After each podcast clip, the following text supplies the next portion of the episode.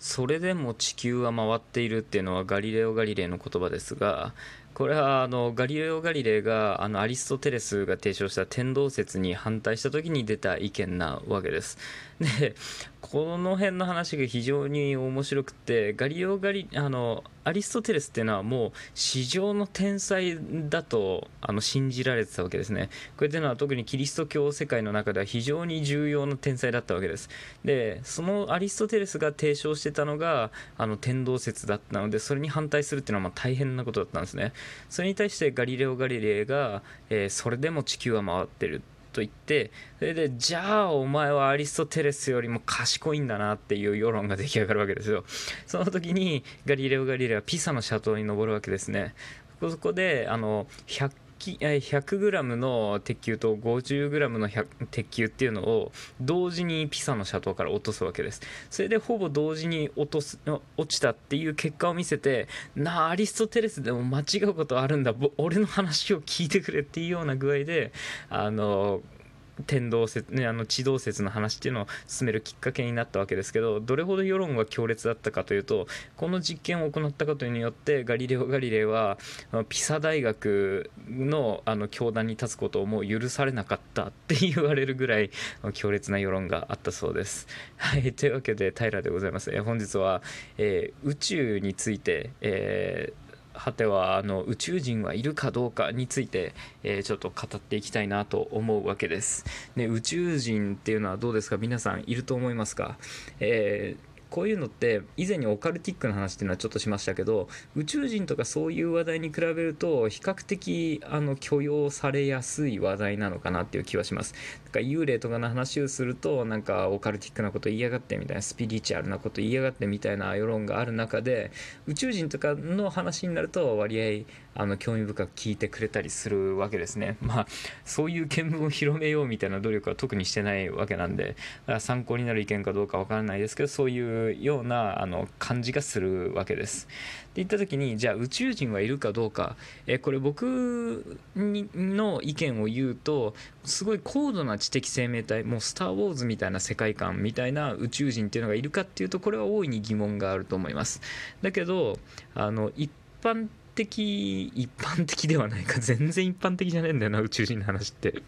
そう。あの知的生命体ではなくて宇宙生命体みたいなところにフォーカスするとこれは僕は確実にいるんじゃないかなと思っているわけです、えー、それについて話していきたいんですがその前提としてあの皆さんはおそらく宇宙がとてつもなく広いっていうことはご存知かと思います。その宇宙っていうのがじゃあどのぐらい広いのかっていう話から今日は始めてみたいと思うわけですね。えー、僕ら地球っていうのは、えー、さっきの話もあったようにあの地動説で考えた時には太陽の周りをね周回しているわけです。この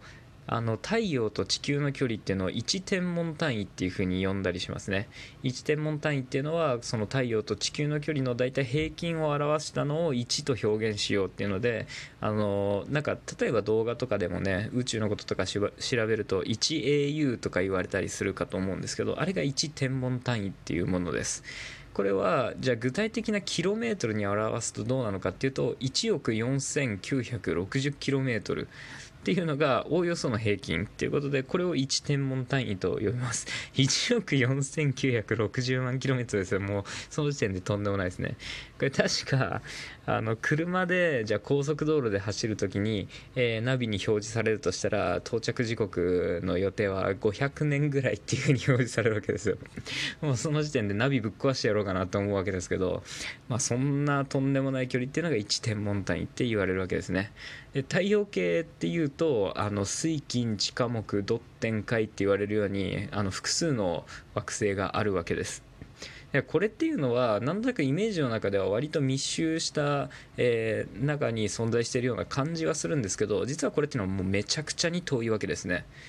じゃあどのぐらい遠いのかっていうとまず光の速さの話をしましょう。光っていうのはあの秒速で30万キロ進むわけです。30万キロメートルこれもとんでもないですけど具体的に言うと1日であ1日じゃない。1秒間で地球を7周半するような速さですね。これは聞いたことあるかと思います。じゃあこれが太陽から地球までどのぐらいの時間がかかるのかっていうとこれは8分19秒かかります。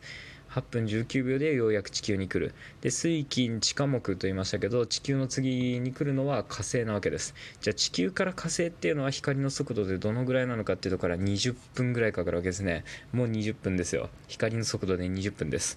ね、もうあの確か最新のあの宇宙でなんか飛ばして火星に移住しようみたいなんでも60年ぐらいかかるような算段だった気ますね、気がしますけど、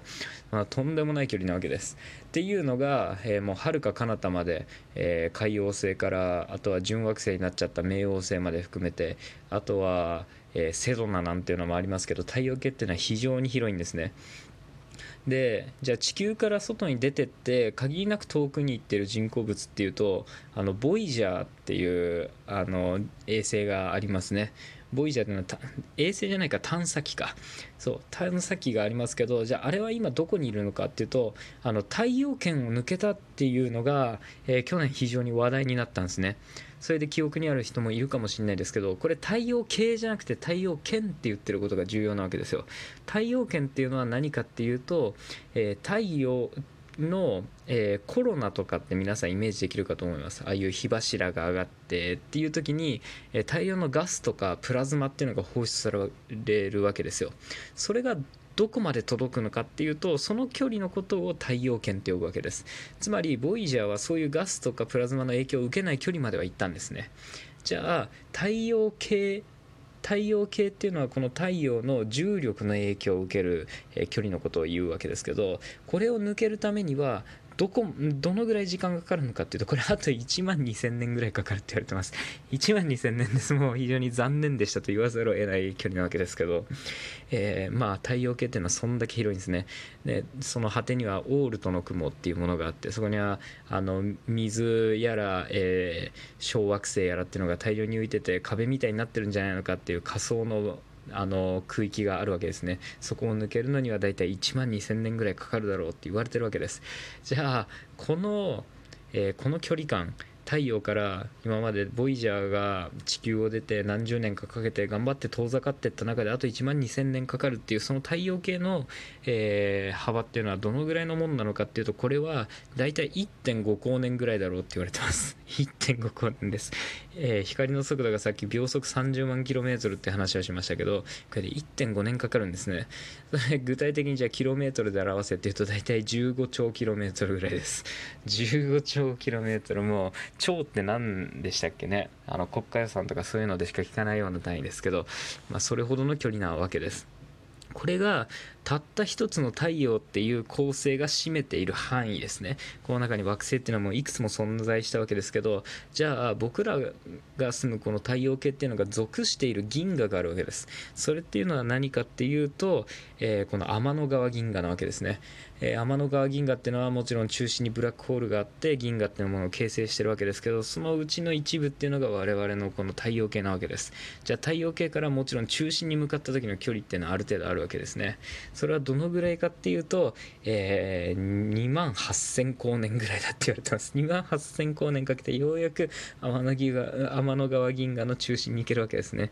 じゃあ天の川銀河っていうのはどのぐらいのサイズがあるのっていうと、これはだいたい10万光年だって言われてます。いや、もうお手上げですね。もうどうにもなりません。っていったところで、えー、じゃあよく、えー、聞く名前で言うと250光年先に250万光年先にあのアンドロメダ銀河っていうのがあるわけですアンドロメダ銀河ですね、えー、これっていうのが、えー、大体25万光年ぐらいのサイズがあるんじゃないかっていうふうに言われてますこれがね後々あの今大体大体、えー、時速40万キロメートルぐらいでで天の川銀河にあの近づいてきててそれが接触するとあの融合してミルコメダ銀河っていうのができるんじゃないかみたいなのがあの非常に話題になったたりはしますけど、まあ、とにかく250万光年先にはそんな巨大な構造があるわけです。じゃあ今2つの銀河っていう構造をあの紹介したわけですけどこれって銀河っていうまあ存在があるわけですけど銀河っていうのもまた同じく銀河が持つ重力によって紐付けられた、えー、グループっていうのがあるわけです。これを我々は銀河団と呼ぶわけですね。これにもういくつの銀河が集合するのかっていうのは、えー、ちょっともう僕に僕は正確な数字を知りませんけどこれを乙女座銀河団とか超あの乙女座超銀河団とか言ったりするわけですね、えー、この中にじゃあ太陽系みたいなその一つの構成が、えー、作り上げるようなえー、空間っていうのがどのぐらいあるのかっていうと1つの銀河につき大体数億から数十億程度はあるだろうと言われてますそれがあのえー、この宇宙の中にはたくさん存在するわけですね。っていうのがじゃあ宇宙っていうののサイズ感はどんなものなのかっていうと銀河がそのぐらい存在するのは分かったと。で恒星がたくさん存在するのは分かったっていう中でじゃあ宇宙ってどんぐらい広いのっていうと、えー、ビッグバンっていうのを皆さんご存知だと思います。宇宙のスタートラインですね。これっていうのは大体138億年前に起きたと言われてます。ということは僕らが感じ取れる光の最も古いものっていうのは138億年前の光っていうことになるわけです。それによってその様相っていうのはある程度推察することは可能なのでそれで今の天文学みたいなところっていうのは発展しているわけですが、えー、僕らから観測可能な宇宙の範囲っていうのがあるわけですよ。それっていうのは大体960億光年だと言われてます、えー、960億光年っていうのを超えると、えー、宇宙の膨張っていうのが光よりも速いっていう話は皆さん聞いたことあるかもしれませんが、えその速さ、え960億光年を超えるとそこから光が発せられたところで膨張する速さの方が速いので、えー、光がこっちに届くことはもう一切ありえないだろうっていうような範囲があるわけです。でそのサイズっていうのは僕らが観測可能なその96億光年、え、960億光年の範囲の、え、10の78乗倍あるっていうふうに言われてます。こんなとんでもない広さがあったらそれは宇宙人ぐらいいてくんなきゃたまんないっていうことで、えー、今回は ここまでとなります。宇宙の話っていうのもどんどん続けていきたいもんですね。ということで、え今回も平でした。お疲れになったかと思いますが、それでは今日はここまで。バイバイ